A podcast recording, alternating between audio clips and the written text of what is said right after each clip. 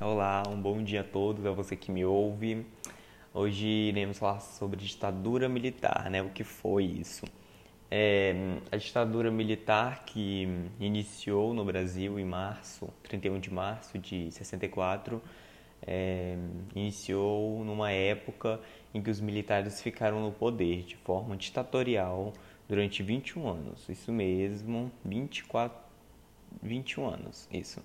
É, o período é conhecido por historiadores como a Era do Chumbo. Vocês devem imaginar o porquê disso, né? O regime militar estabeleceu a censura à imprensa, restrição aos direitos políticos e perseguiu é, a polícia perseguiu opositores do regime.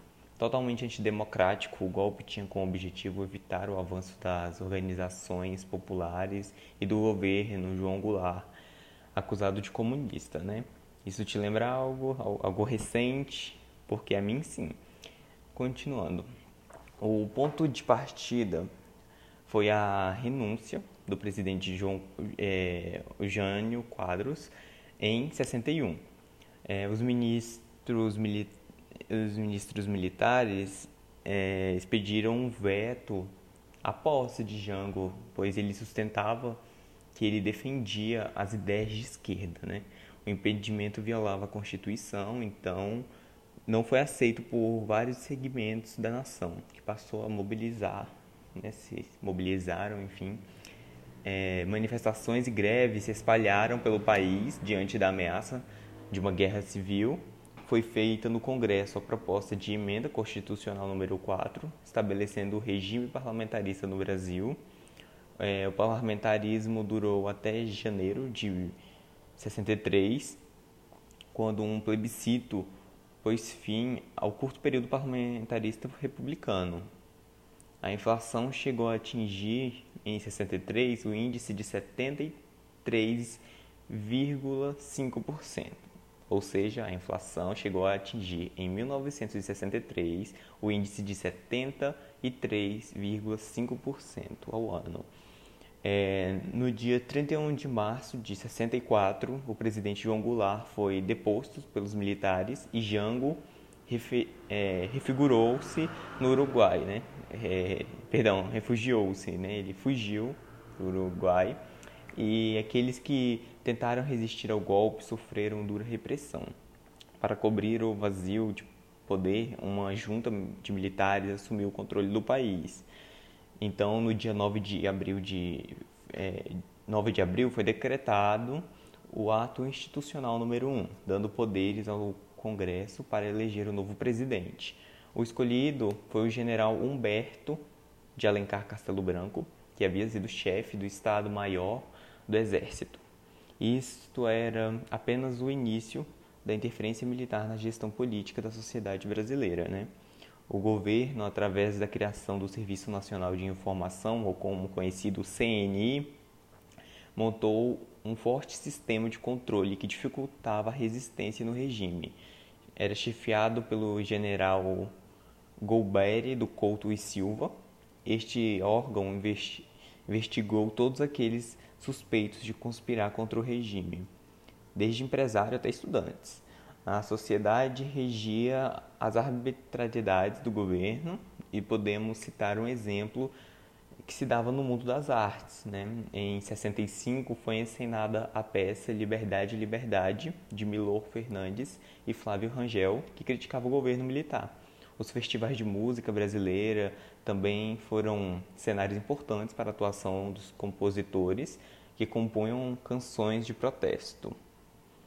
Em 69, o presidente Costa e Silva sofreu um derrame cerebral e quem assumiu foi o vice-presidente, que era Pedro Aleixo, político civil mineiro.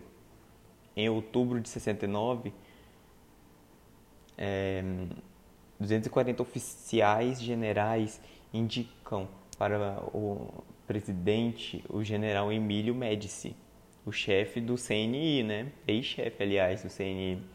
Em janeiro de 1970, um decreto-lei tornou mais rígida a censura prévia à imprensa.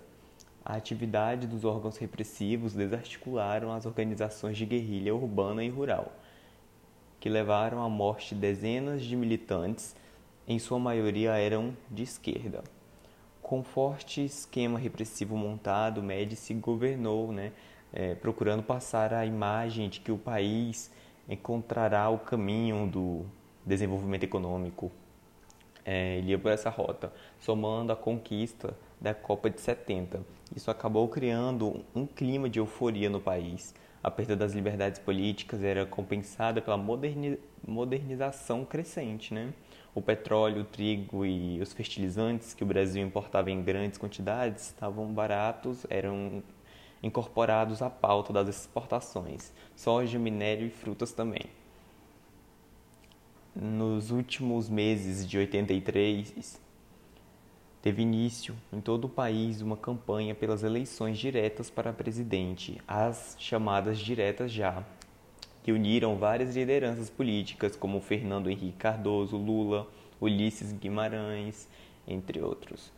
Movimento que chegou ao auge em 84, quando seria votada a emenda Dante de Oliveira, que pretendia restabelecer as eleições diretas para presidente, né?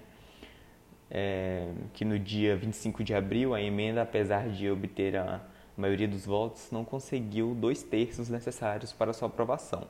Logo depois, grande parte das forças de oposição resolveu participar das eleições indiretas para presidente o PMDB lançou Tancredo Neves para presidente e José Sarney para vice.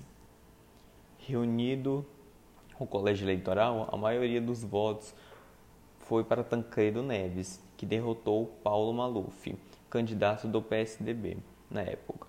Desse modo, encerrava-se os dias da ditadura militar. É, contudo, foi um período complicado, né?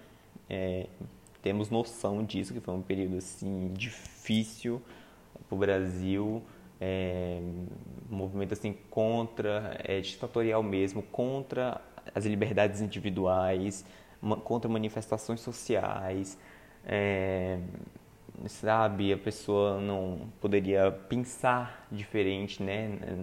Não podia existir o diferente.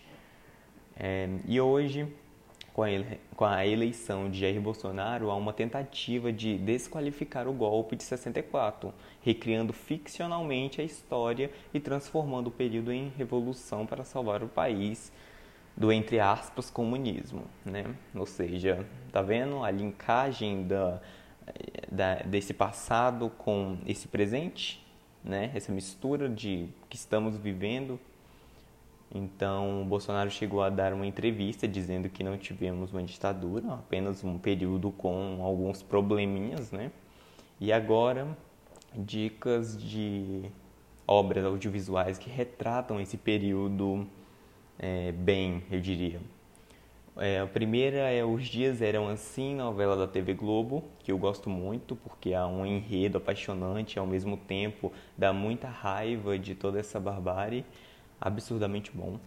É, Batismo de Sangue é um filme baseado em fatos reais. O roteiro é uma adaptação do livro de Frei Beto, né, vencedor do Prêmio Jabuti. Para quem não sabe, O Dia que Durou 21 Anos, documentário sobre a participação do governo dos Estados Unidos na preparação desde 1962 do golpe de 31 de março de 1964, ou seja, é, estavam arquitetando o golpe quase dois anos, né, com apoio dos Estados Unidos, é, esses generais. Então, é importante lembrar que estamos regredindo para o passado aos poucos. Os apoiadores do golpe de 2016 vêm fazendo história há algumas décadas, se é que me entendem, né? E por último, o filme de 2006 chamado Zuzu Angel, que retrata os anos negros da ditadura militar e conta o sumiço do filho da estilista que foi levado e torturado pelos militares e assassinado por eles. É, dê uma olhada em todos e depois me diga qual a sua obra favorita, pois a minha é Os Dias Eram Assim. Agora é com você aí, boa sessão de filmes e até mais.